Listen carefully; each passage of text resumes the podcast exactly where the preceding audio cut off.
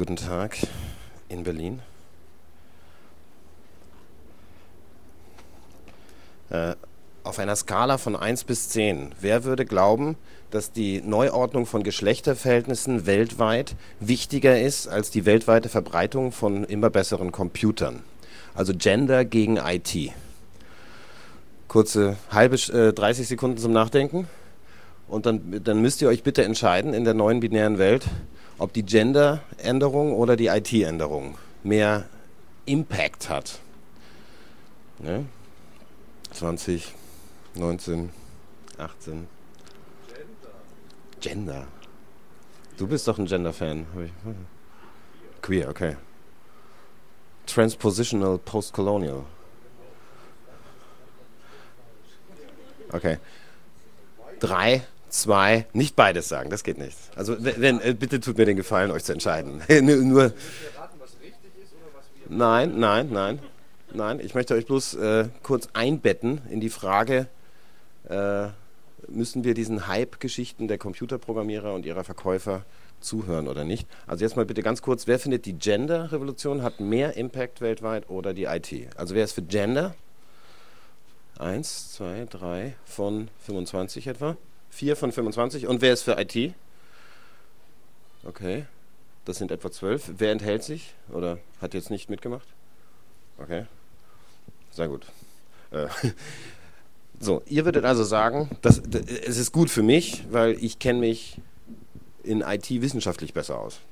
Äh, und ich möchte euch kurz zeigen, warum ich glaube, dass das mit Theater zu tun hat wenn Theater thematisiert die Interrelationen oder die Art, wie wir miteinander Projekte machen, die Art, wie wir uns miteinander koordinieren. Das, was ich jetzt sage, ist sozusagen nicht unbedingt postkonstruktivistisch, aber, aber äh, wenn euch interessiert, woher sozusagen einige Mosaiksteinchen, theoretische Mosaiksteinchen kommen, dann hat das zum Beispiel zu tun mit Umberto Maturana, ein selten zitierter, das war ein Modeautor in den 70er, 80ern mit der Autopoiesis-Theorie. Und das war ein Biologe und der hat sich angeschaut, wie kann eine Zelle überleben, wie kann ein Frosch überleben, wie überlebt ein Mensch. Und wenn Menschen überleben, was ist dann der Unterschied zwischen äh, einem liebevollen Umgang, einem vertrauensvollen Umgang? Was ist das für eine Form von Emotionieren, hat er das genannt? Etwas, was im Theater, glaube ich, eine ganz eigene Kunst ist, äh, das Emotionieren mit dem Zuschauern herzustellen. Und wie ist das mit dem Linguieren? Das heißt, er hat zwei verfremdende Worte geschaffen für das, was wir sonst mit Ich fühle mich gut oder Du machst mich krank beschreiben. Oder für äh, Du hast doch gesagt, du kommst um 10, jetzt bist du nicht da. Ja, das wäre eine linguierende Verhaltenskoordination. Ihr seid jetzt alle hier, weil es hieß, es soll um zwei losgehen. Wir koordinieren unser Verhalten und deswegen können wir uns organisiert zum Beispiel Projekten widmen. Wir werden heute, äh, ich, ich habe bewusst jetzt euch Material ausgesucht, was in schillernden Formen wieder auftauchen wird, wenn wir an religiöse Formen von kollektiver Verhaltenskoordination, sage ich das mal. Das heißt Riten wo feststeht, wie es laufen soll, damit alle sich in der Immersion des gemeinsam erzeugten Gruppengefühls wiederfinden, dass das jetzt ernst ist, heilig ist, erhaben ist. Die Ästhetik des Erhabenen ist etwas, was das posttraumatische Theater, glaube ich, verlassen will, nämlich zu erzeugen, dass wir eine Macht, einen Eindruck in dem Theaterraum schaffen wollen, wo die Leute den Eindruck haben, na ein Glück, dass mich dieser Gott nicht auffrisst. Ja? Das heißt, äh, oder das mathematische Erhabene bei Kant zum Beispiel wäre, ihr schaut in den Weltall und fühlt, dass ihr euch darin verlieren könnt und kein Hahn im Weltall kräht nach euch, weil es gibt da keinen. Es gibt nur vielen, vielen leeren Raum.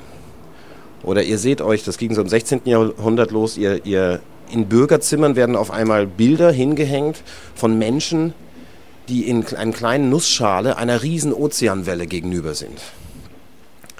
Und die Hausfrau setzt sich hin und erschaudert, weil sie sich hineinfühlt in diese Menschen, die einer übergewaltigen Kraft, nämlich einem Erhabenen, einem dynamisch Erhabenen in diesem Fall, äh, gegenüberstehen. ich komme jetzt langsam in die, in die heutige Netzwelt. Wer von euch kennt den Film Steal This Film? Schon mal gehört? Steal This Film? Eins.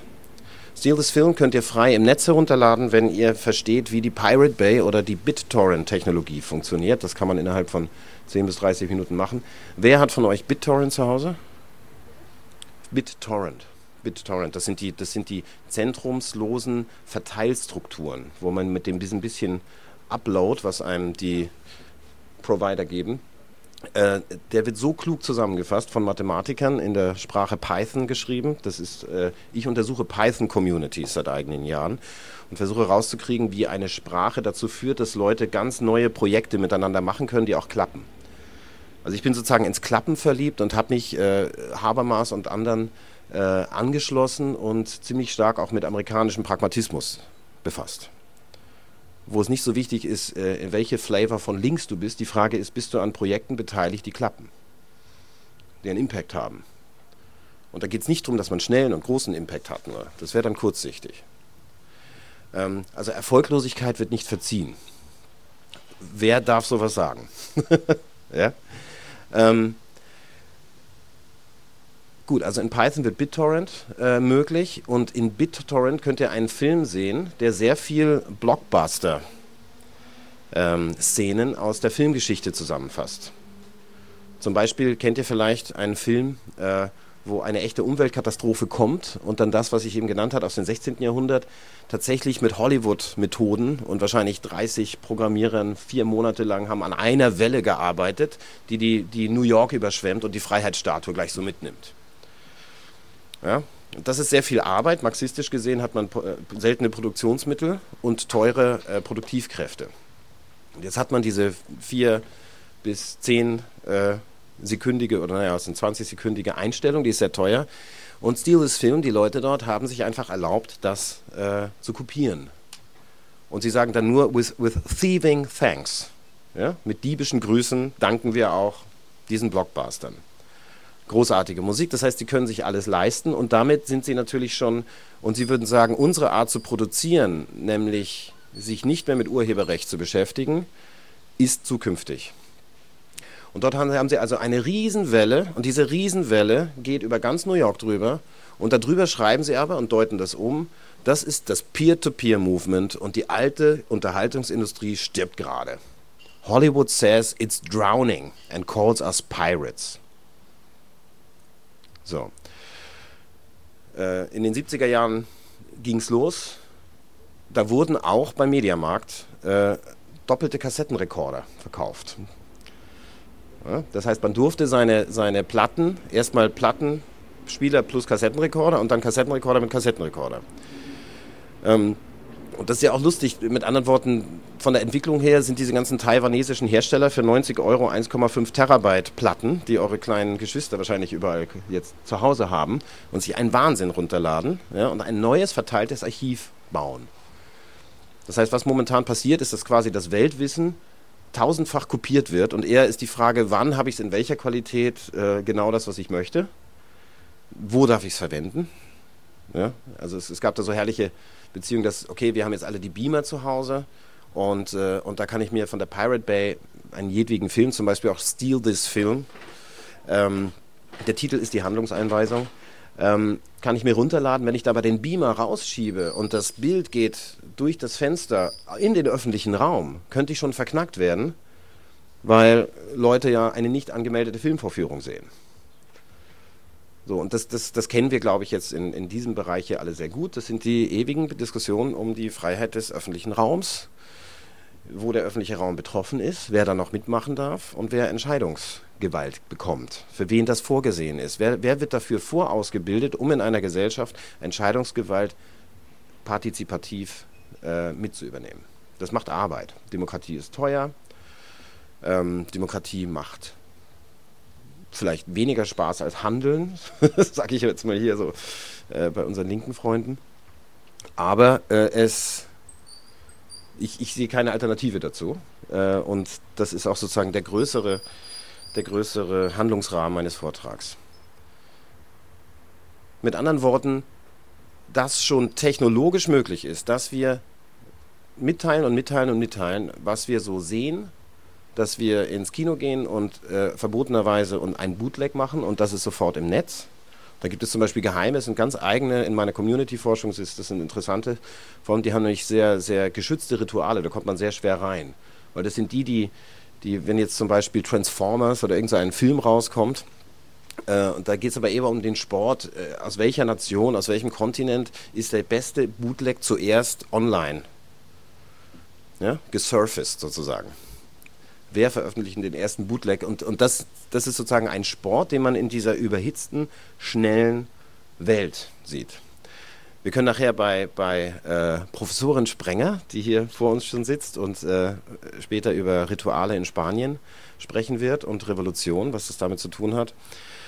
Äh, da könnten wir uns natürlich, äh, ich hoffe, das werden wir auch tun, kulturwissenschaftlich eine kurze Diskussion erlauben. Was ist das für ein Kulturbegriff, wenn Leute behaupten, dass das Internet etwa vier bis achtmal so schnell ist wie das analoge Leben? Ja? Also da geht es da geht's ein bisschen darum, dass äh, es, es, mag auch sein, dass die Autohersteller schneller neue Modelle rausbringen müssen. Dass sich da also was die 70er gegenüber den 2000ern äh, sozusagen eine höhere Frequenz gekommen ist. Und da könnte man schon sagen, okay, wenn jetzt nicht mehr vier Jahre für ein Modell äh, reichen, sondern nur noch zwei, bis man irgendwas updaten muss, das hätte vielleicht Strukturanalogien zu Netzvorkommnissen. Dann könnt ihr euch auch fragen, äh, ist das Netz eigentlich gerade am Altwerden? Ist es ein altwerdendes Medium oder, oder sind wir, die wir, ich nehme mal so an, wir haben das in unserer Adoleszenz die meisten von uns kennengelernt. Da ging es los, da war es langsam. Jetzt ist es 2009 und ich kann euch versprechen, von statistisch ist das Netz am Anfang des Wachstums. Aber die, die jetzt so dazukommen, sind, sind, kommt aus Indien, kommt aus China, Afrika, Südamerika. Die werden immer mehr Flatrates kriegen. Das heißt, äh, wenn ihr diese Sprachen nicht beherrscht, kriegt ihr davon nicht viel mit. Ihr könnt höchstens, wenn ihr ein bisschen erfahren seid, auf Wikipedia schauen, wie äh, portugiesisch-brasilianische äh, Version, wie viel Wikipedia-Einträge dort schon bearbeitet wurden und welche Qualität sie haben. Oder ihr geht auf so Mailinglisten, Air Mailinglist zum Beispiel, das sind die Association of Internet Researchers. Da kann man auch so äh, mit, mit fünf bis zehn Minuten pro Woche ziemlich viel erfahren. Gut, also das Medium kann ich euch versprechen, wächst, aber nicht mehr unbedingt bei uns. Und ich möchte euch jetzt drei, vier eigentlich Adressen erzählen, jetzt nicht nur Geschichten, sondern äh, wo ihr dann selber weitermachen könnt. Nämlich, dass ihr wisst, aha, sowas gibt es im Netz und man kann, wenn man möchte, äh, öfter hingehen. Was mich gewundert hat, ist, dass Altlinke in Eng äh, England, Amerika vor allen Dingen, glauben, dass jetzt das, was sie in den 60er, 70ern gewünscht haben, endlich auch zum Hippie-Preis zu haben ist. Ihre gescheiterte Revolution, wie Sie es auch nennen würden, würden Sie sagen, als wir waren unvorsichtig, aber jetzt sehen wir, dass zum Beispiel Microsoft mit dem Win äh, Internet Explorer nichts Besseres machen kann als Firefox. Wir sehen auch, dass Windows Vista sich gegen Windows XP richtet. Ja? Weil, die, weil die erstmal müssen sie backwards compatible sein. Das heißt, der Monopolist fängt an, sich selber Konkurrenz zu machen und das ist in der Ökonomietheorie normal. Und dann sagen sie, ähm, wir können nicht mehr aufgehalten werden mit der freien Software also Software, für die man durchaus bezahlen kann, aber die einsichtig ist. Da geht es um das Freilegen der Produktions, nicht nur Mittel, sondern der Produktionsart. Also wenn ihr euch vorstellt, dass dieses OS X oder nehmt Linux, das sind 5 bis 8 Millionen Codezeilen. Die Sprache Java sind 6 Millionen Codezeilen etwa. Der Wert davon ist schwer zu sagen. Ja? Also mit anderen Worten, dieser Code entkommt der normalen Ökonomietheorie my, äh, Mr. Bill Gates ist zwar in den 80ern der, reichste, der reichste Mensch der Welt geworden, weil er rausbekommen hat, wie man das schafft, wie man das Urheberrecht auf Code kriegt. Und Code ist auch schwierig für Literaturwissenschaftler, weil da, es gibt da keinen Tod des Autors. Die stehen alle drin. Ja, schaut beim nächsten Mal, wenn ihr Firefox aufmacht, mal About Firefox und dann schaut euch dieses kleine, dieses äh, wie so ein Filmende schon. Ja, da laufen die ganzen Autoren an euch vorbei. Und die freuen sich, wenn ihr euer, ihren Namen wiedersehen. Aber das ist eigentlich eine Community, die sagt, wir haben das gemacht. Die sind eher so wie die Bar 25 drauf, glaube ich. So, und das wäre Milliarden wert, wenn es noch verkäuflich wäre. Der Trick ist jetzt, dass man das Copyright ernst nimmt und sagt, ich bin wirklich der Autor, aber ich mache eine Zusatzklausel. Ich verbiete irgendwem, dieses oder Teile von dem zuzuschließen. Ich verbiete irgendwem, das geschlossen zu verkaufen. Was bedeutet, Linux hat von seinen Rechtsformen her es geschafft zu sagen, wir benutzen das alte Copyright, um zu verhindern, dass man uns aufkauft, dass man uns bedroht und so weiter. Das heißt, wir wollen, dass eine Transmission unserer Coding-Intelligenz möglich ist. Transmission würde bedeuten intergenerationale, nach vorne durchreichen Bewegung. Das heißt, die Klugheit, das ist meistens in der Programmiersprache C geschrieben, die Klugheit der in C geschriebenen Codezeilen, die es ermöglichen, dass ihr einen USB-Stick in einen Linux tun könnt, während ihr Video schaut und im Internet surft. Das ist zum Beispiel der Linux-Kernel, den dieser Namensgeber Linus Torvalds gemacht hat. Aber es gibt noch etwas Älteres, das ist etwa, wie, wie alt ist das posttraumatische Theater vom, vom Publikationsdatum? Wirklich? Und in den 80ern, was waren da für Vorleistungen? Also Ambient Theater, 70er. Okay. Gut, also Knut Ove Arnsen. Ja. Visuelle Dramaturgie war 80er schon. Also Knut Ove Arnsen äh, sagt gerade, das posttraumatische Theater hat einen ganz klaren, also Lehmann wahrscheinlich, 99, äh, ein, ein Buchkomplex. Das, was ich hier beschreibe, hat auch ein ganz klares Datum, nämlich äh, 1984 sozusagen. Ja, 83 ging es los. Äh, das ist jetzt 25 Jahre alt im Jahr 2009. Und das hat dieser Richard Stallman. Darf ich mal kurz fragen, wer hat schon mal von dem Namen gehört? Richard Stallman. Ein Mensch, zwei Menschen, drei Menschen. Okay. Ich spiele euch heute kurze Abschnitte von Vorträgen vor, die äh, ohne Richard Stallman nicht möglich gewesen wären und die auch mehr oder minder direkt mit ihm zusammenhängen. Aber was sich herausgestellt hat, ist, dass Programmierer und Rechtsanwälte ähnliche Wissensformen haben. Foucault hat das die Episteme zum Beispiel genannt. Ja? Also wie, ist, wie, wie orientiert sich jemand in der Welt, mit welchen impliziten Voraussetzungen der Ausbildung, dessen, was man wissen muss, dessen, was an, an, an Recherchematerialien frei sein muss, damit man seine Arbeit tun kann. Mein Name ist äh, Andreas Lev Findeisen. Ich bin aus Wien hierher eingeladen worden, um diesen Vortrag zu halten und auch zu moderieren. Und wir haben ein Projekt, Rahmenwerk heißt es. Also wir wollen Zeit- und Ortsrahmen in verschiedensten Medien bauen. Und äh, Rahmenwerk hat ein Projekt in der, äh, im Museumsquartier Wien. Das ist so ein großer äh, Kulturcluster, sage ich mal, äh, der uns verschiedene Vorteile ermöglicht. Und ähm, ich Ich zeige euch mal kurz, wenn ihr also Transforming Freedom, darum geht es uns. Ja? Also es ist weder spielerisch noch sehr düster, sondern es geht einfach darum, wir wollen, ich werde das mal kurz anhalten, wir wollen schneller ran, also ich, ich glaube da ziemlich an die mündliche Rede und wie der Medienphilosoph Wilhelm Flusser sagte, ähm, freies Denken ist in der Mündlichkeit beheimatet. Das ist eine ziemlich schräge These und es ist äh, für die Akademiker, also für alle, die für E-Learning sind, äh, äh, keine gute Nachricht, weil man braucht dann doch Lehrer. Ja? Man braucht dann doch Face-to-Face-Kontakt. Ähm, und was wir machen, ist, ist ein bisschen ein Wahnsinn und wir sind auch ganz langsam und wir wollen bloß in der Welt bleiben und langsam weitergehen. Wir, wir transkribieren die Vorträge, die Leute im Netz oder wir selber für wichtig halten, um schneller Leute, die sozusagen an irgendeiner Avantgarde-Front stehen, ob es nun Kinderlaptops für die dritte Welt sind, ob es nun Rechtsfragen sind, ob es die äh, soll man die Piratenparteien in Deutschland wählen oder nicht, ja? Ähm, zu diesen Fragen oder einfach auch Computergeschichte.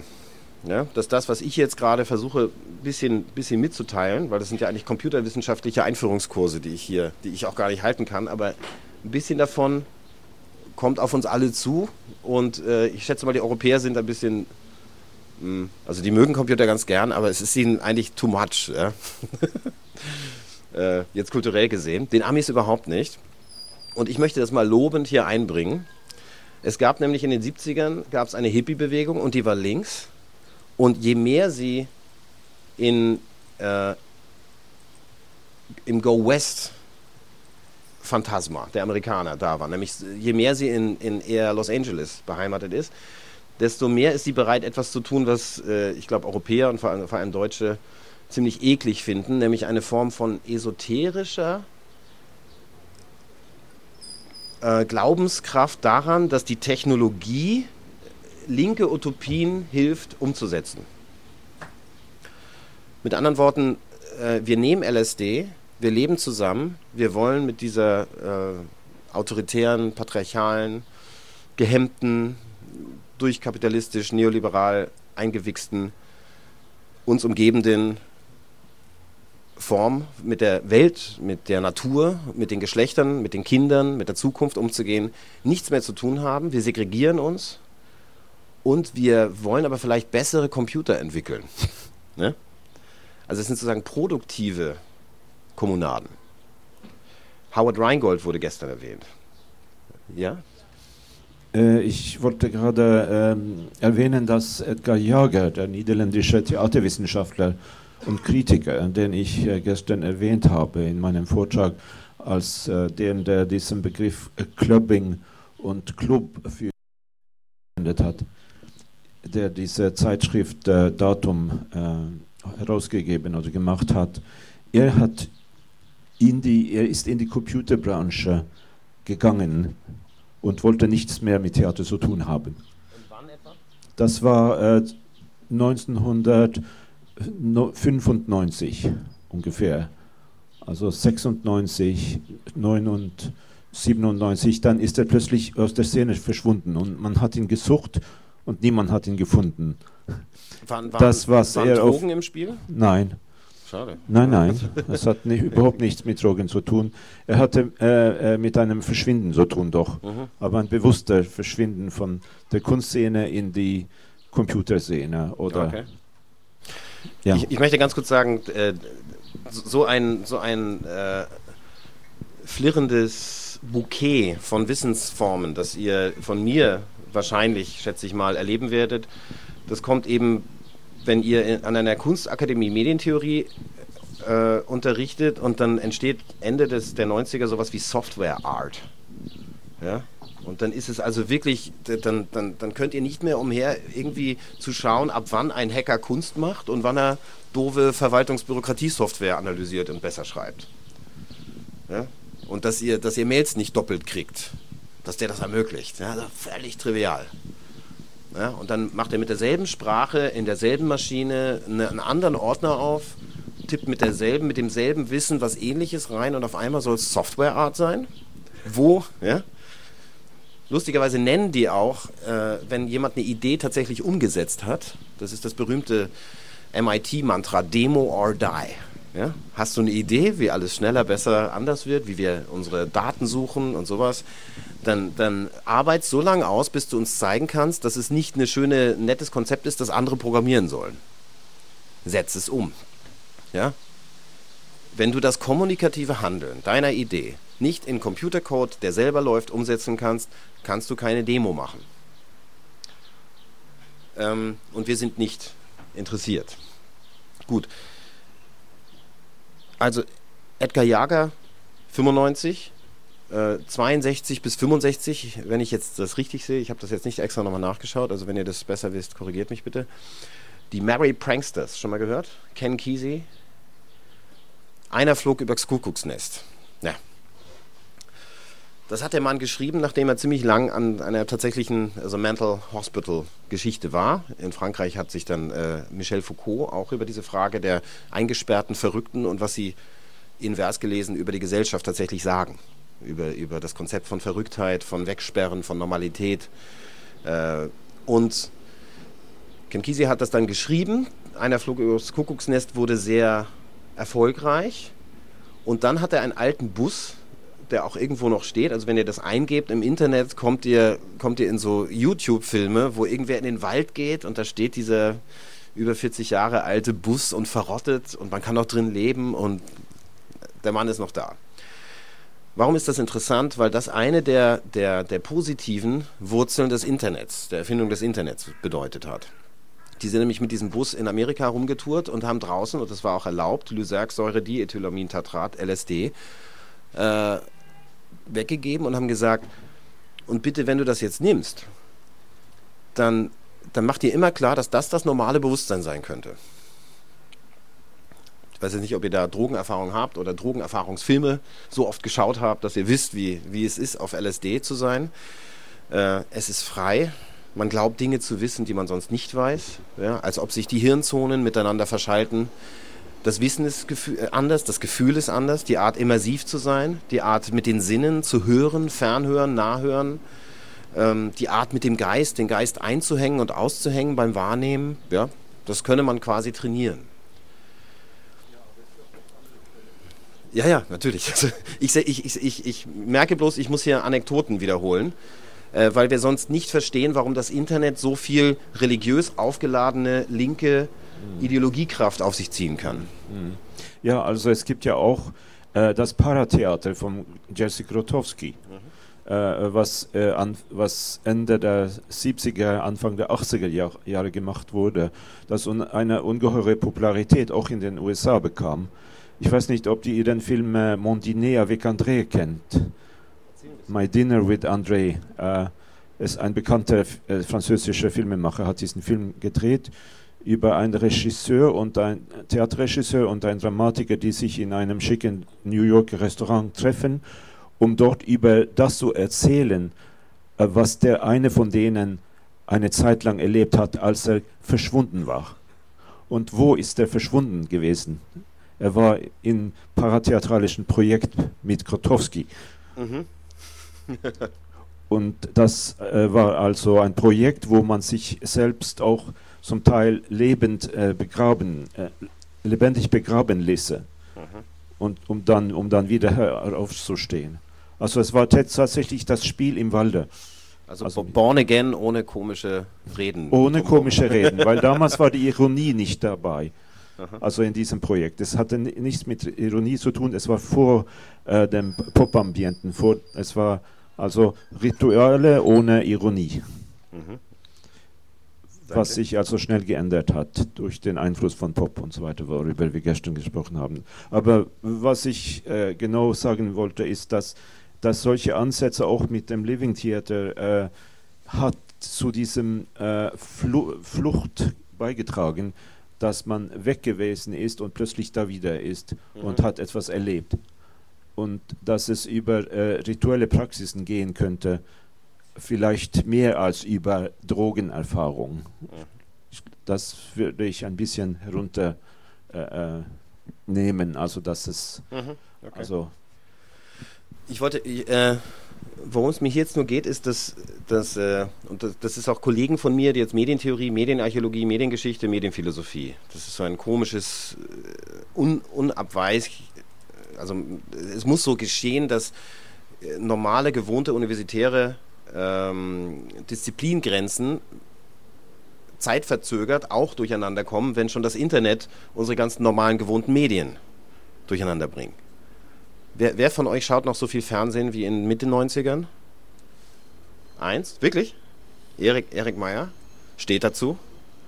Ja, er sieht auch gut aus, also man hat nicht den Eindruck, es schadet ihm. Äh, während, während bei denen, die zu viel Internet machen, äh, gewisse dieser Dekadenzformen äh, nicht selten. Mhm. Mir geht es darum, dass zum Beispiel ein berühmter Mitbegründer der Medientheorie, Marshall McLuhan, ähm, der ist davon ausgegangen, dass mit dem Fernsehen und wenn das Fernsehen internetfähig wird, so hätte man das damals gesagt in den 70er Jahren, dann könnte man Telekonferenzen machen. Und dann ist aber dieses die Zeile lesen müssen. Ja, ihr momentan habt ein, ein semi-theatralisches Erlebnis von jemandem, der versucht zu reden wie gedruckt obwohl ihm die Sprache gerade einfällt. Das wäre sozusagen das Maschinelle im Hintergrund meines Vortrags. Punkt. Also, also Texte, Stringenz, Aufbau, 1, 2, 3. McLuhan ist davon ausgegangen, dass das die Form von so einer Art besessener und maligner Rationalität erzeugt hat.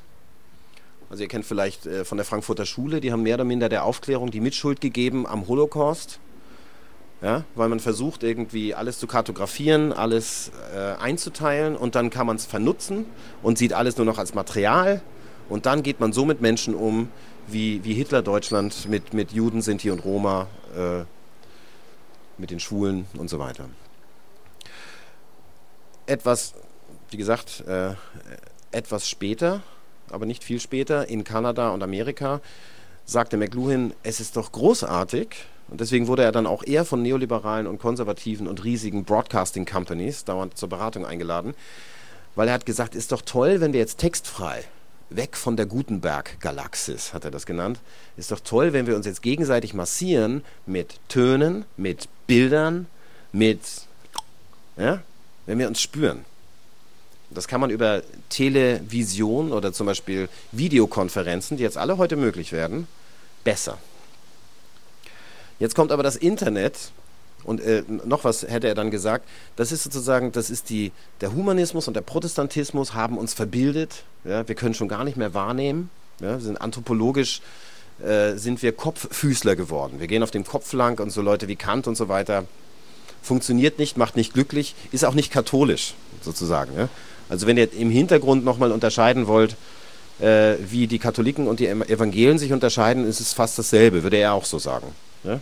Also die einen lassen so ein bisschen Magie zu und es ist, fragt nicht, was alles bedeutet. Es ist wichtig, sich mal darauf einzulassen, auf das Erlebnis, die Immersion und dann kommt die, ja, dann gibt es bunt und dann gibt es das ganze Jahr, ändert sich alles und es riecht anders und wow.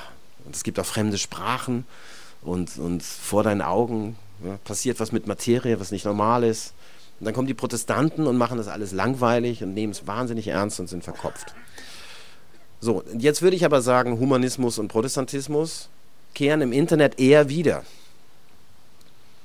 RTL, MTV, das sind mit 80er Pop-Verbreitungen gewesen. Was jetzt kommt, ist jede Menge auch Pop und so weiter, ja. Also da was weiß ich, der, der erste YouTube-Star, der irgendwas zu Hause aufgenommen hat und so weiter. Oder, oder so kleine, dicke Jungs, die den ganzen Tag vorm Computer sitzen und dann, dann Britney Spears nachsingen. Und weil es so lächerlich ist, äh, schauen sich es Millionen Leute an. Das sind, das sind Dinge, die in Amerika viel früher, äh, also viel, viel stärker ausgeübt werden und auch viel früher sozusagen kritisiert und lächerlich gemacht als bei uns, habe ich den Eindruck. Ähm,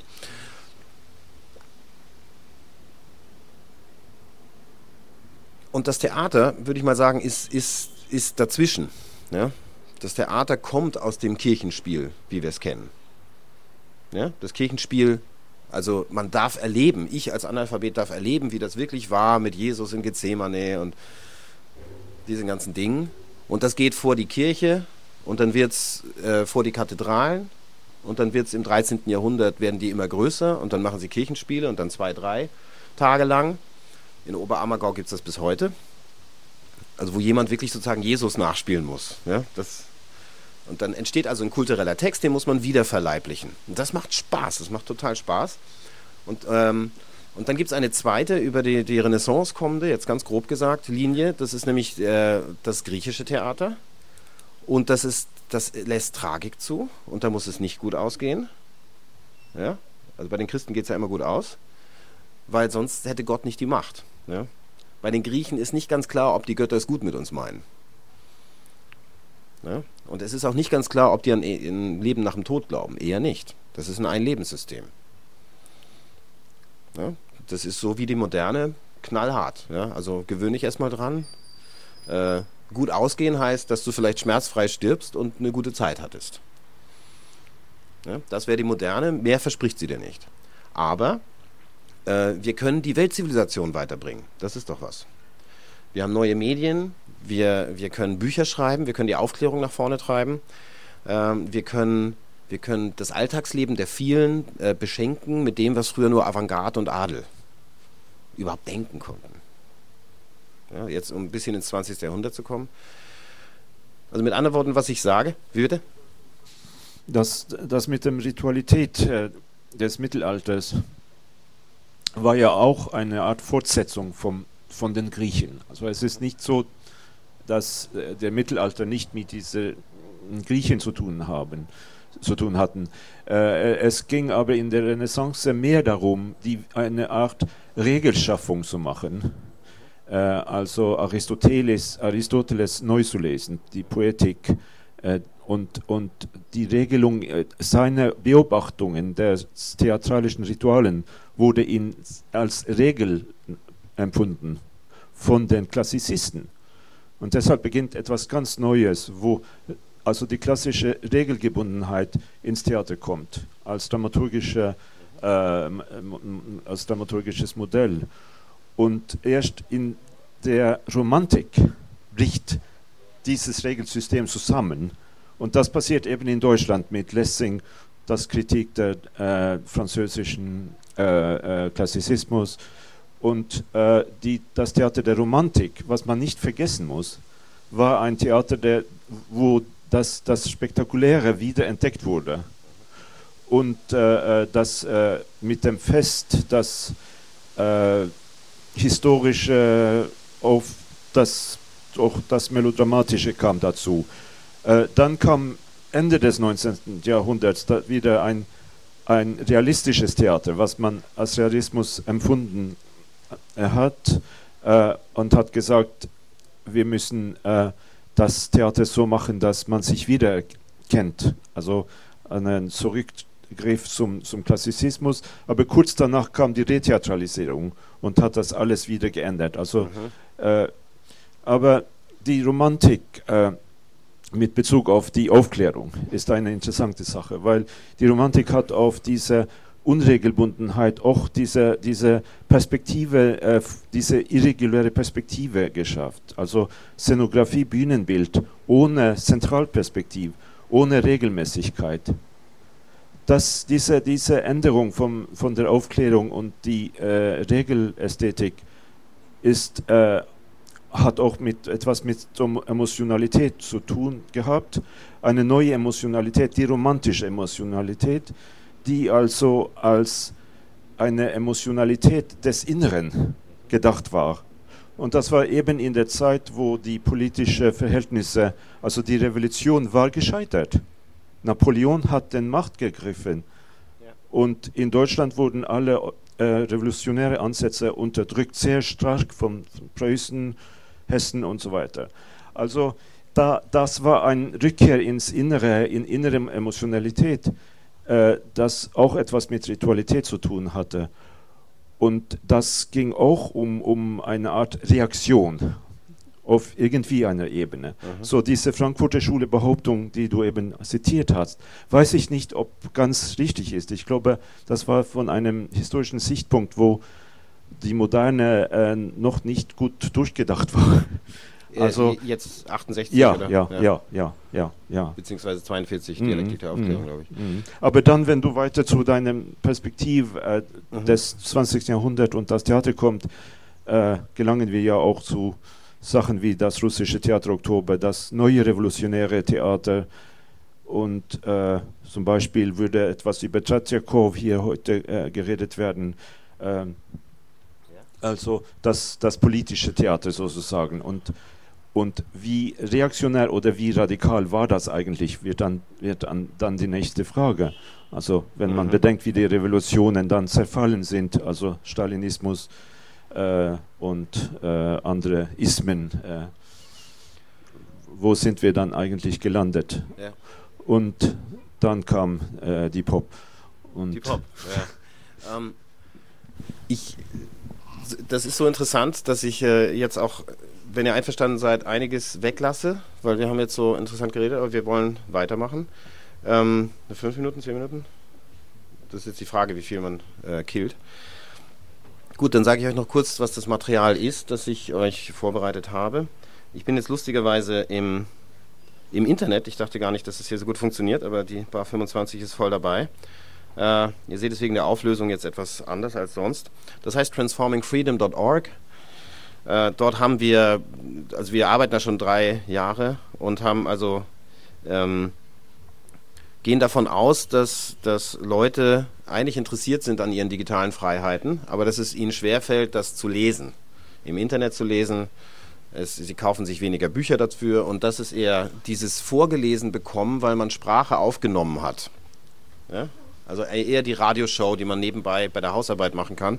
Das ist unser Vorbild. Allerdings wollen wir das mit wissenschaftlichem Anspruch machen. Das heißt, äh, das heißt, es müsste transkribiert sein und man müsste genau jede Stelle des Textes und der Sprache anklicken können. Das heißt, das Internet besteht aus Hypertextlinks und wir wollen Hyper-Audio-Links machen.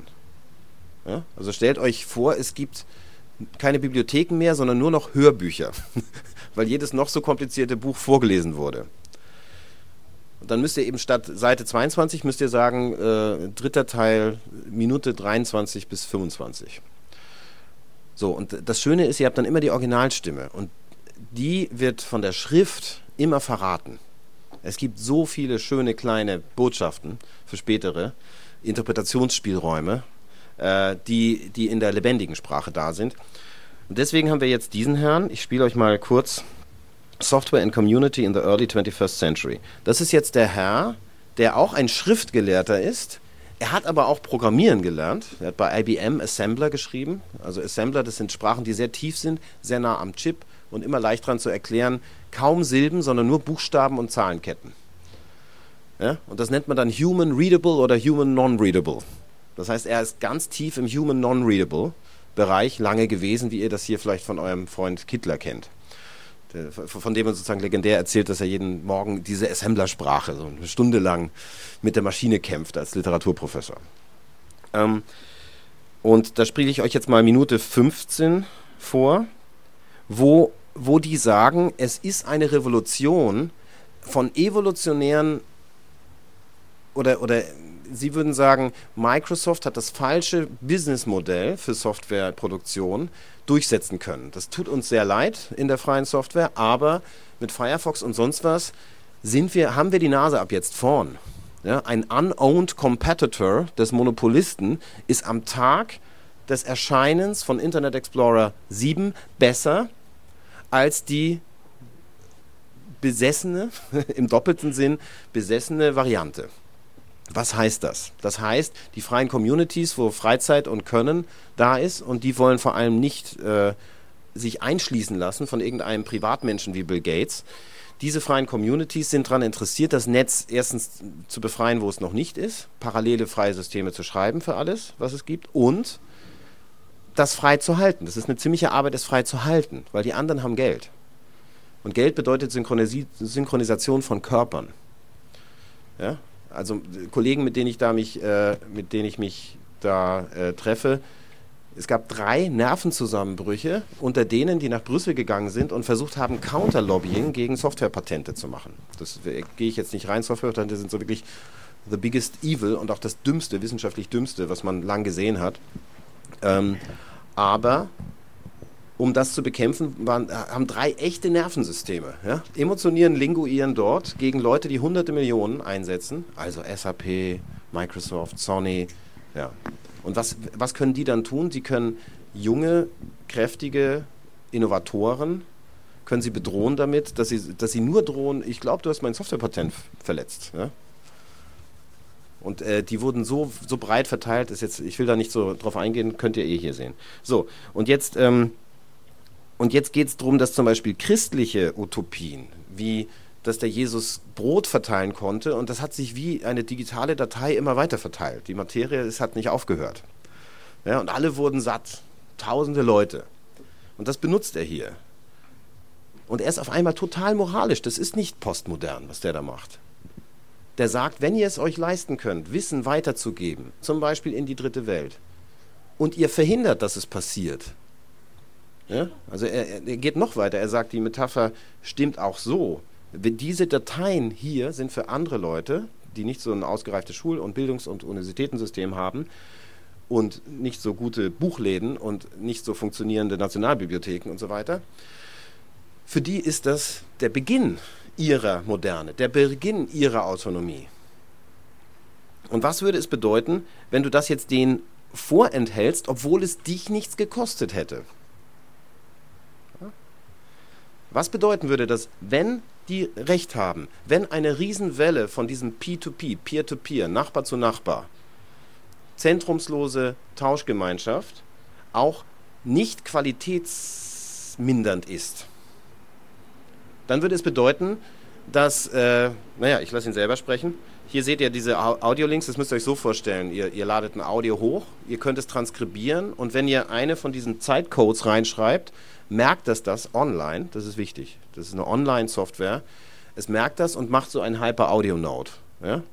Und dann müsst ihr eben, aha, 1330 beginnt etwas. Ihr könnt jetzt aber aus dem Netz auf diese 1330 zielen und könnt das zu einem Link läden. Das heißt, ihr könnt in einen Text etwas machen, wo genau seine Originalstimme an der richtigen Stelle, die ihr zitieren wollt, loszieht. Versteht ihr? Und das ist das Neue, so, so baut sich Validität wissenschaftlicher Texturen auf. So, also der Mensch heißt Eben Moglin, der unterrichtet in Columbia. Und das ist der erste und nicht einzige, aber doch wichtigste ähm, Rechtsanwalt, der diese freie Software, die sogenannte GPL Copyleft Lizenz, verteidigt. Der größte Feind ist natürlich die Rechtsabteilung von Microsoft. Ich, ihr könnt da sehen, QuickTime Player. QuickTime Player wäre ein ziemlich offenes, aber letztlich doch proprietäres Format von Apple. Und da unten habt ihr den Videolan Client. Und das ist oft so in der freien Software. Schlechte Titel, komisches Logo, sonderbare Leute und trotzdem machen sie die richtige Software, die, die neue. Ja? Also in diesen 17 Bereichen der Software einen ganzen Bereich neu schreiben, so wie ihr das von Firefox kennt. Ähm,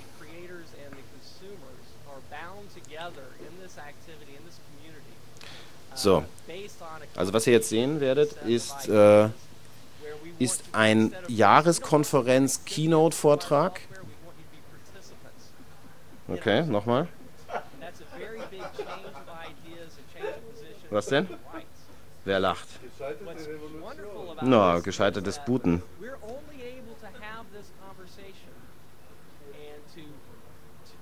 Ja, da geht's doch schon. So, ich gehe jetzt mal kurz we are the beneficiaries of people world, that have created this set of ideas, the systems who put it into action. Er redet zu, we have, er redet, fortunately, we have someone today who has spent decades ich habe da gerade zwei offen, doing, putting these actions, these thoughts when those of us who had some theoretical really experience in this area said, why do you think it's only going to happen so eventually? It is with it's happened already. People had a tendency to point at the monopoly product. Aha, ja gut. Weiß schon. So, das ist also der erste. Das Thank ist jetzt in, had uh, in, in my äh, life given in Seattle. 125,000 speeches and show the ways in which they are still one way or another Clone ist ein äh, see, Content Management can't System. do it. Der CIA hat diese freie Software äh, gerade übernommen The übrigens. browser Aber auch äh, Brot für die Welt England zum Beispiel nimmt dieses. so, ich versuch's mal lauter zu. Commodity activity browsers. And Microsoft has written some browsers. And they have been working on the browser they just released for years. 2006, drei Jahre ist das her. And now they have announced what their best browser at present levels of engineering investment can be. And on the day of its release, it is less good than the unowned competitor. Produced by who? What? Where? When? On the day of its release. What is being seen this week, next week, the week after about Internet Explorer version 7 will soon be seen about operating system kernels, file systems, desktop and window management, and all the other commoditized parts of a client side operating system at which we are now operating to produce superior software at infinitely lower price. We are still, only partially, of course, but we are still a capitalist society. And when someone entrenched, no matter how deeply, is producing overtly inferior goods at three orders of magnitude higher price or infinitely higher price, the event or the outcome of the event is obvious. Ownership of software as a way of producing software for general consumption is going out for economic reasons. But as I said, the economic insight that we can get from watching the transition from steel to software is far less important than the moral analysis of the situation. The moral analysis of the situation presents where we are now as, if I may borrow a phrase, uh, a singularity in human affairs. Das heißt keine Differenz, keine One Wiederholung. of the grave Zum ersten Mal da, problems of human Singularität. inequality for everyone who has attempted to ameliorate the problem of human inequality, which is most thinkers about the morality of social life, the gravest problem of human inequality is the extraordinary difficulty in prizing wealth away from the rich to give it to the poor. Without employing levels of coercion or violence, Coercion which are themselves Nötigung, utterly corrosive of social Nötigung. progress. And repeatedly, in the course of the history of our human societies, well intentioned, enormously determined, and courageous people willing to sacrifice their lives Jetzt. for an improvement in the equality of human life have had to face that problem. We cannot make meaningful redistribution fast enough to retain momentum politically without, without applying levels of coercion or violence which will destroy what we are attempting. And again and again, as Isaiah Berlin and other late 20th century political theorists pointed out, through hubris, through arrogance, through romanticism, through self deception, parties seeking permanent human benefit and an increase in the equality of human beings have failed that test and watched as their movements of liberation spiraled downward from the poison of excess coercion. Also das wäre die Pariser Kommune, das wäre genau das, was ihr We spielen do not have to do that anymore. We do not have to do that anymore, wegen Software. The gate that has held the movements for equalization of human beings strictly in a dilemma between ineffectiveness and violence has now been opened. The reason is that we have shifted to a zero marginal cost world. As steel is replaced by software, more and more of the value in society becomes non rivalrous. It can be held by many without costing anybody more than if it is held by a few. In the English speaking world, and it was primarily in the English speaking world, in Scotland, in North America, at the outer edges of the British Empire, we moved towards a system of universal public education in the course of the 18th and 19th centuries. Protestant North Europe moved over a lengthier period of time in a similar direction, but universal public education still had to be conducted on the basis of knowledge that could not be indefinitely duplicated. Books are the first mass produced article in Western society. They are the cheapest method of making large amounts of information available by broad public access, available in analog technology, and they are still grossly expensive, difficult to move, cumbersome to keep and catalog and maintain, and very difficult for people to have access to who are not already located in socially central places. They are also vulnerable, as anybody who remembers the burning of the Sarajevo Library will recall vividly. It takes a day with contemporary technology to destroy the libraries it takes centuries to build. Das wäre mein Wissenschafts... And in times of great social stress, libraries burn. Now we live in a different world for the first time. All the basic knowledge, all the refined physics, all the deep mathematics, everything of beauty in music, in the visual arts, all of literature, all of the video arts of the 20th century can be given to everybody everywhere at essentially no additional cost beyond the cost it required to make the first copy. And so we face in the 21st century a very basic moral question. If you could make as many loaves of bread as it took to feed the world by baking one loaf and pressing a button, how could you justify charging more for bread than the poorest people could afford to pay? If the marginal cost of bread is zero, then the competitive market price should be zero too. But leaving aside any question of microeconomic theory, the moral question what should be the price of what keeps someone else alive if it costs you nothing to provide it to him has only one unique answer. There is no moral justification for charging more for bread that costs nothing than the starving can pay. Every death from too little bread under those circumstances is murder. We just don't know who to charge. We just don't know who to charge. Weil, weil es eine systemische Frage ist.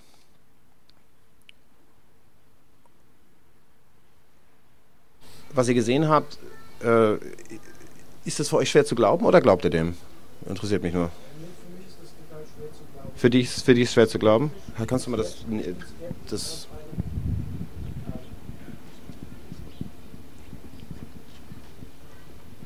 Okay. Also ich, ich finde das genial formuliert. Also die äh, eine wunderbare Brotvermehrung, ja. Mich erinnert es an Harry Potter, wo sich der Tisch von selber deckt. Und mich erinnert es an Äh, an, an, die, ähm, äh, an die Gewinnexzesse der letzten an die Gewinnexzesse der letzten Jahre im Finanzwesen. Mhm. Und deswegen macht es mich irgendwie misstrauisch. Ich kann aber nicht genau formulieren, warum. Vielleicht deshalb, weil er von so einer Art äh, Riesenarchiv spricht von Informationen, die, die überall abrufbar und verwertbar und verwendbar sind und die sich selbst reproduzieren, äh, kostenfrei. Äh, aber äh, wie produzieren sie sich? So, das wäre dann meine Frage. Ne? Mhm. So. Mhm. Äh, ich, ich denke, das sind bestimmt, das, war, das waren jetzt von, ich glaube, etwa 53 Minuten. Danach ist noch Question and Answers. Das waren jetzt vier Minuten von 53. Er hat angefangen, dass er gesagt hat, früher, wer in der Welt führend sein wollte, hat Stahl produziert. Ja, 19. Jahrhundert, 20. Jahrhundert und auch Taiwan, China dann. Und das hätte sich zu Software, das Hauptwissen, was man tun muss, was eine Nation führend macht, in allen Bereichen eigentlich hat, hat sich auf Software übertragen. Da könnte man zwar hinterfragen, aber so kommt er dazu, dass er sagt, wir stehen an einem Singularitätspoint und das ist sehr wichtig. Wenn er recht hätte, sage ich mal so, ja, das ist jetzt sein Narrativ ist einer, dass jetzt etwas beginnt, was es noch nie gab. Ja, darum geht es ja. ja. Das ist gerade diese Frage von Wissenschaft, die ich stellen möchte. Es, es geht gerade darum, also wie ändert es sich strukturell, was wir verstehen und wie wird es legitimiert mhm. und äh, von über welche Argumente. Und äh, zum Beispiel die Finanzkrise ist ja durch einen grenzlosen Liberalismus gekommen, die von allen wissenschaftlich bezogenen Ökonomen befördert wurde. Mhm. Also das, meine ich, ist ein Beispiel auch, wie was wir wissen noch in Frage gestellt werden muss. Und diese äh, Sache von Struktur, Strukturalität und, äh, und Wissenschaft ist hier äh, äh, gezeigt worden. Also wie es äh, Verwirrung schaffen kann, wenn man eine Sprache verwendet, die also, die also äh, auf Legitimität äh, sucht, die sich auf Legitimität äh, bezieht, eine moralische Legitimität. Mhm. Und das müssen wir besprechen. Was mhm. heißt das? Und dann entsteht ein Diskurs, den also äh, ein, vielleicht strukturell anderes ist als die Diskurse, die wir bisher verwendet haben. Also eine wissenschaftliche Diskurs, die die Kunst einverleibt. Also dass die Kunst ein Teil der Argumentation wird. Als der Wissenschaft, um sich selbst zu legitimieren. Nicht um sich selbst zu legitimieren, um sich selbst zu erweitern. Um sich selbst zu erweitern. Ja. Zum Beispiel in Moral und in in wieder eine, neuen, eine neue Phase der Aufklärung, wo der Aufklärer wieder sozusagen zivilisationsführend wird. Das, das, dazu können wir vielleicht zurückkommen. Das ja, kann ich ja. nicht sofort kommentieren. Also jetzt, jetzt rein von den Community-Nachbarschaften her sind die freien Softwareleute in vielem der Bar 25 oder Showcase Beat Le Mans oder diesen ganzen Ansätzen äh, kritisch, emanzipativ, progressiv, links.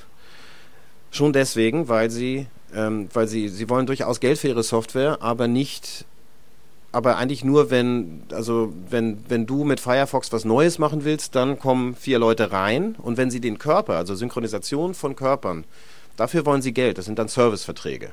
Ja? Also ihr, ihr könnt bei Red Hat, könnt ihr eine, eure, eure neue Firma mit einer Serverfarm von 50 Linux-Servern reinstellen und dann kommen die und die sind dann dafür verantwortlich, dass es läuft und keine sogenannte Downtime gibt, dass es also auch klappt. Dafür wollen sie Geld, das ist verständlich. Sie wollen aber für Linux als Software keine Lizenzkosten. So, und das ist, das ist die Grundregel in diesem ganzen Feld. Es wird seit 25 Jahren geschrieben und er spricht danach, ihr könnt es euch auf Transforming Freedom, Eben Moglen anhören, oben links bei Recordings drücken. Äh, da könnt ihr sehen, dass er auch sagt, es sind einige dort gestorben auf diesem Weg. Weil man, man entscheidet sich für ein geringes Einkommen, man kann sich vielleicht kein eigenes Haus kaufen, vielleicht doch, je nachdem, wie dann die Karriere verläuft. Seit 25 Jahren hat man erst Erfahrung damit, wie man überlebt als sehr guter Coder der aber freie Software schreibt und nur freie Software schreibt aus einer weltanschaulichen Überzeugung. Ja, das ist erstmal, äh, was dich betrifft, dass es wirklich, dass es wirklich einen Zahn hat, zeigt sich daran, dass es auch dieses sogenannte Open Source gibt. Und Open Source kann sehr gut freie Software sein. Es kann aber auch, Microsoft würde auch sagen, wir wollen mit Open Source zusammenarbeiten und diese ganzen Leute sollen ihre Freizeit doch bei uns verbringen und unsere Fehler verbessern und freiwillig bei uns arbeiten, weil wir haben viel mehr Ausbreitung. Ja? Geht in den Mediamarkt, wer, wer, wer kauft schon einen Laptop mit Linux drauf? Ja? Mit anderen Worten, das sind, das sind Leute, die, die haben sich Arbeit und Freizeit äh, die Grenze zusammenbrechen lassen, sehr früh. Und sie würden auch nicht sagen, oh, wir, wir haben mal Lust, ein bisschen was zu machen, sondern es ging darum, dass der am Artificial Intelligence Computer Lab in ähm, MIT gearbeitet hat und er sollte unterschreiben, dass seine Arbeit dem Institut gehört. Und das Institut kann machen und schließen, was es will damit. Also du sprichst ganz euphorisch von diesen Leuten, die dann diese freie Software entwickeln, die für alle. Nein, nein, ich will euch bloß zeigen, dass es die gibt. Ja, dass es die gibt, das weiß ja auch jeder. Das nein. Problem ist, ähm, dass die Leute die diese Software bräuchten und das Wissen, das damit transportiert wird, kommen einfach oder haben überhaupt keine Hardware, um diese Software zu benutzen. Und das ist ja irgendwie das Hauptproblem an der ganzen Geschichte, das, weshalb von vermutlich von Afrika oder Südamerika zu wenig Impulse kommen. Also die ganzen Sachen sind hier weiterhin auf die westliche Hemisphäre beschränkt. Das ist aber etwas, was der Weltmarkt von selber mehr und mehr lösen wird. Hm. Äh, es gibt diesen One Laptop per Child, ist der bekannt? Ja.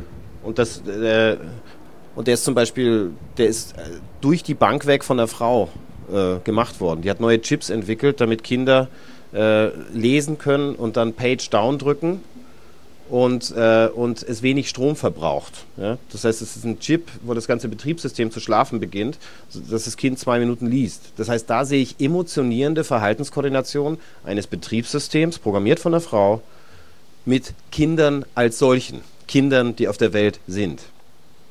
Und dass die das dann gemacht haben und dann sozusagen ein Plastikauto für 500 Euro jedem bieten und jeder dann mobil ist und so weiter und diese ganzen Spielräume, Bewegungsräume neu haben, ähm, das, das hat die Industrie nicht freiwillig gemacht. Ja? Und jetzt habt ihr natürlich eure Netbooks für 300, 400 Euro.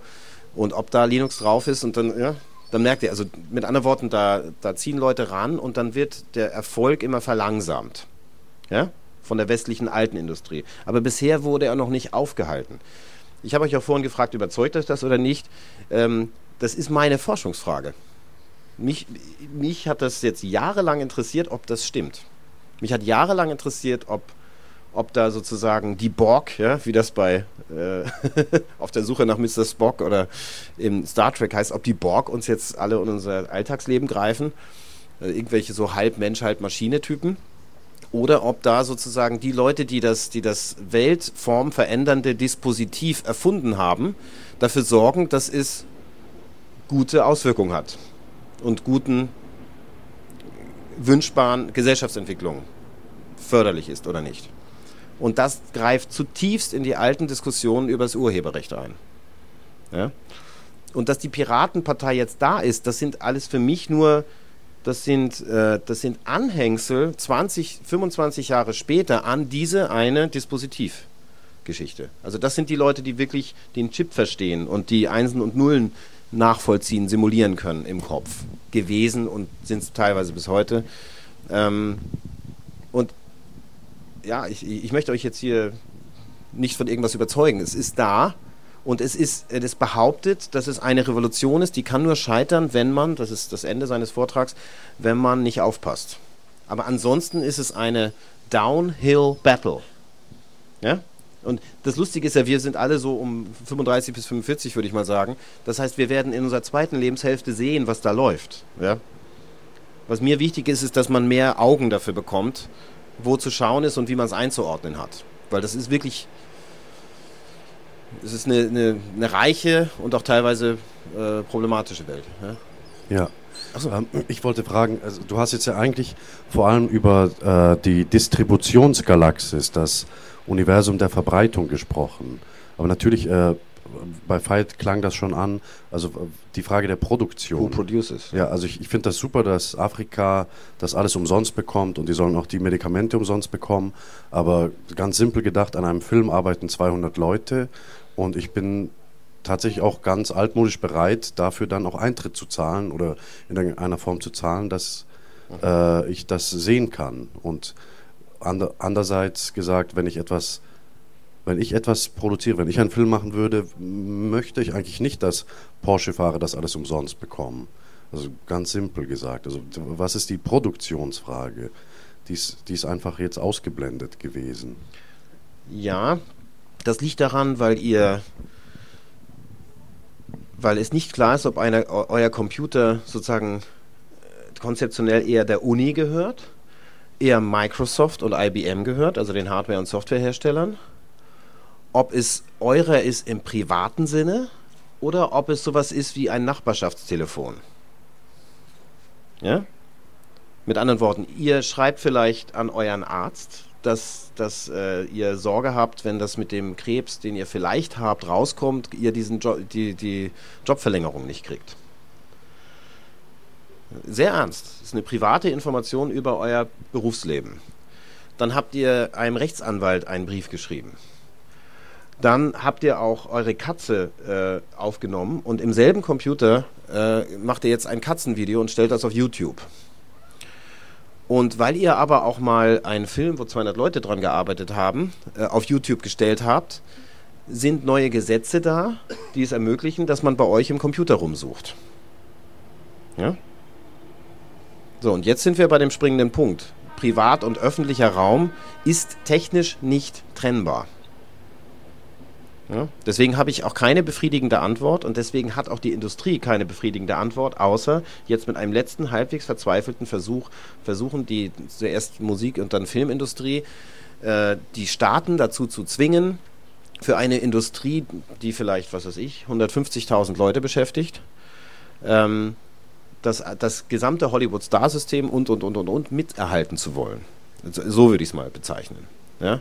Also das würde dann nicht den Tod des Pop oder den Tod des Stardom bedeuten, aber äh, so großer Star wird man nicht mehr und man bleibt näher bei den Leuten.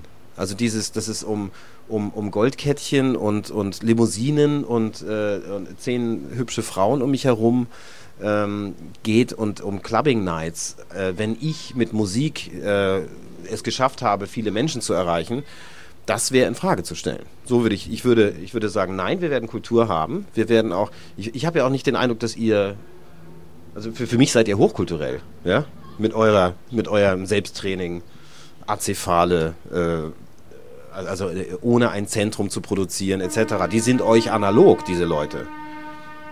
Ja, und das Wichtige ist, das ist alles freiwillig gebaut. Ihr könnt aus jeder Community jeden Moment rausgehen. Wenn diese Communities nicht richtig geführt werden, dann, gehen die, dann, dann platzen die Projekte auseinander. Versteht ihr? Das nichts ist selbstverständlich dort. Aber es gibt einen Kodex, es gibt einen Ritus über, über Software, über Code, über Teilen, über miteinander arbeiten äh, zu denken, der sich bis heute gehalten hat. Also für mich, jetzt konstruktivistisch gesehen, ist es eher unwahrscheinlich, dass sowas entsteht. Aber es gibt das, was man eine Emergenz nennt, das heißt eine geringe Entstehungswahrscheinlichkeit führt zu hoher Erhaltungswahrscheinlichkeit. Das muss passiert sein. Dass ein Typ sagt, ich schreibe das Unix-System in einer freien Form nach, ist sehr unwahrscheinlich und wahnsinnig. Aber er hat gesagt, entweder ich lasse es zu, dass ein Tyrann mein Arbeitsgebiet äh, besitzt und ich wandere aus und höre auf mit den Computers, oder ich schreibe das Alternativsystem. Er hat sich für zwei entschieden, Richard Stallman, MIT, 1983. Und er hat nicht unterschrieben, dass er seinen Code dem MIT schenkt, bloß weil die ihm die Heizung zahlen. Es geht hier auch um den Selbstwert von intellektueller Arbeit, würde ich sagen. Ja, da hast du es eben gesagt. Also das ist ja, was ich meine. Also jetzt kannst du dich erlauben, äh, wissenschaftlich zu denken in eine Weise, die du vielleicht an einer Uni nicht hättest so deutlich sagen können. Ja, stimmt. Stimmt das nicht? Ja, doch, ich, ich freue mich. Ja, ja. Äh, vor allem, was mich freut, ist, dass äh, es gibt hier, es gibt keine normale Theorie-Praxis-Diskussion mehr. Ja? Show me your code. Mhm. Wenn du, wenn du, wenn du äh, und, und, und zeig mir deine Lizenzen. Welche von Creative Commons machst du oder nicht? Und zum Beispiel für Showcase Beat the Mo könnte ich mir gut vorstellen, dass sie, dass sie dass sie sagen, ja, wir werden äh, unsere zwei wichtigsten DVDs sind bitte zum Verkauf und unsere ganzen äh, Übungsvideos könnt ihr unter Creative Commons umsonst anschauen. So würde ich es machen. Ja. ja. Äh, ins Mikro bitte.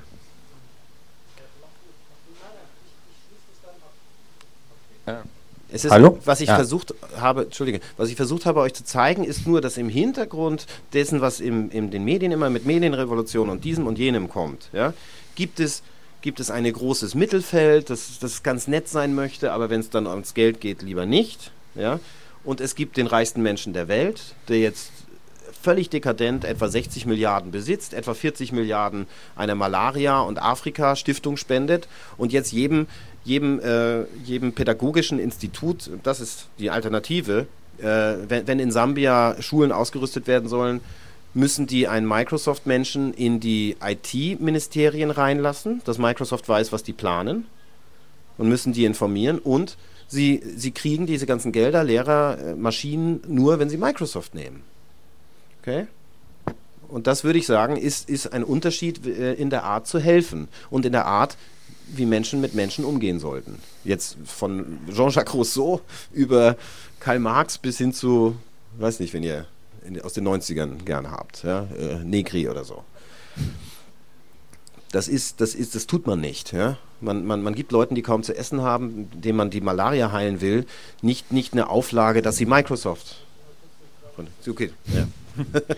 Also ähm. mit anderen Worten, es sind Praxisen auf der Welt unterwegs, es ist nichts Theoretisches. Also glaubst, glaubst du nicht, dass es einfach eine, vielleicht auch nur eine Übergangszeit ist, ähm, mhm, mhm. bis das, wovon du sprichst, was frei ist, ähm, wieder verwertbar gemacht werden kann und insofern so lange halt ähm, lässt man das laufen oder muss man es laufen lassen, bis vielleicht auch bestimmte Industrien aufeinander abgestimmt sind, also zum Beispiel die klassische Unterhaltungsindustrie auf die neue Computerindustrie.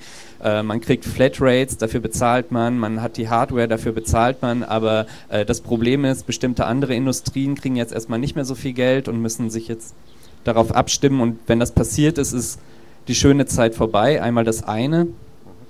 Und äh, dann haben halt deine Revolutionäre sozusagen einfach ähm, relativ kostenlos äh, das Ganze vorbereitet, dass sich das Ganze transformiert. Ähm, und das Zweite, diese Moralfrage, ähm, Firefox und so weiter ist ähm, irgendwie moralisch einwandfreier als Microsoft und Co. Ähm, beobachtet man nicht im Moment äh, wieder dass so eine, so eine komische ähm, unternehmerische Moral zurückkommt, die am Anfang auch des Internets und äh, des, äh, dieser Computerrevolution stand. Zum Beispiel Apple ist besser als IBM, äh, Netscape ist besser als, als Microsoft und Firefox ist es nicht eigentlich mehr oder weniger oder, oder auch Google.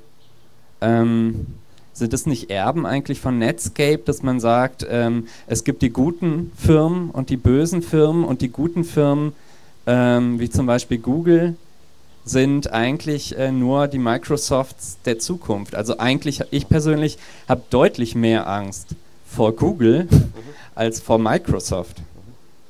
Also erstens stimme ich dir zu. Ich habe ja vorhin auch schon gesagt, es, äh, es gibt im Hintergrund des Netzphänomens gibt's dieses, diese, diesen großen Graubereich von Leuten, die, wenn es dann ans Geld geht, sagen, ja, so Open Source sind wir nicht.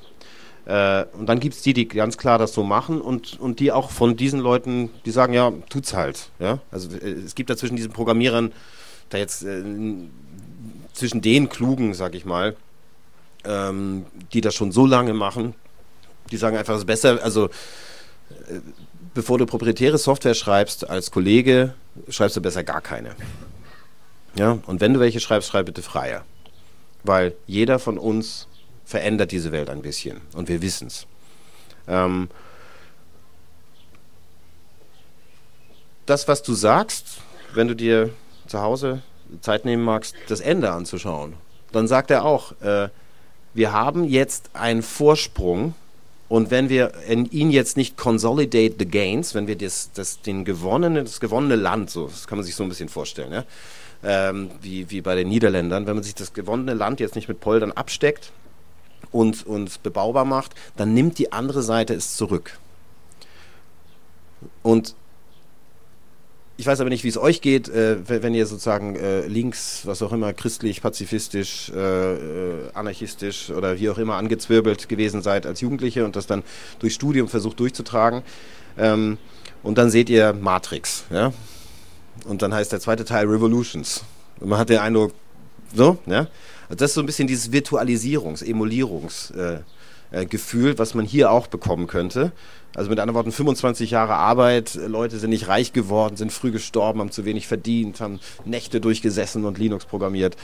Und jetzt kommt dann in irgendeinem Trick vor, dass das passiert, was du sagst, ja. Die Industrie spielt sich aufeinander ein, es pegelt sich und es waren, es waren eigentlich schlechte Analysen, irgendwas im Hintergrund, ja. Konnte so geändert werden, dass es eben nicht in Freiheit und nicht in freiem Datenaustausch in der ganzen Welt. Ganz kurz, wenn ihr das mit LSD, was ich vorhin gesagt habe, wenn ihr das ernst nehmt, jetzt nur mal als heuristisches Prinzip wissenschaftlich gesagt, dann könnt ihr sagen, das sind ausgelagerte Hirne, die erinnern sich, die suchen durch, ja, die können euch was rechnen.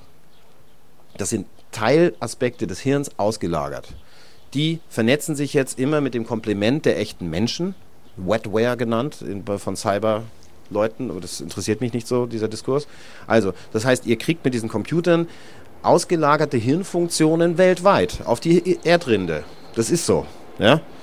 Und ich würde bloß sagen, dann möchte ich sie möglichst frei haben. Das wäre jetzt sozusagen eine, eine Evolutionshygiene. Ja? Und zwar in, in, in, im Wissensraum. Und ich kann dir nicht sagen, dass das nicht zutrifft, äh, eintrifft, was du sagst.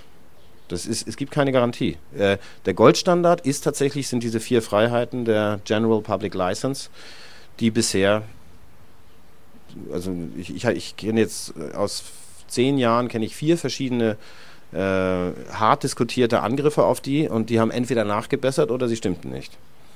Was normal wäre, wenn man sich klug verhalten will. Ich glaube, ich danke erstmal euch, dass wir jetzt so lange überziehen konnten. Ja, danke.